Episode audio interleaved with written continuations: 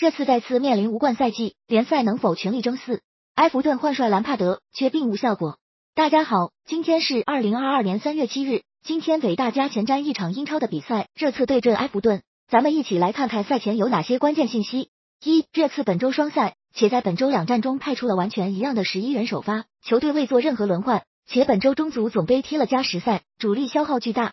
二、热刺最近七场英超场均都球达到一点七球，而孔蒂入主后的此前八场英超球队场均都球只有零点五球，近期防守端下滑明显。三、埃弗顿的左闸迪涅在冬窗期离队，而冬窗加入的米克伦克得不到主帅重用。目前球队在用右后卫替补肯尼戴打左后卫，隐患不小。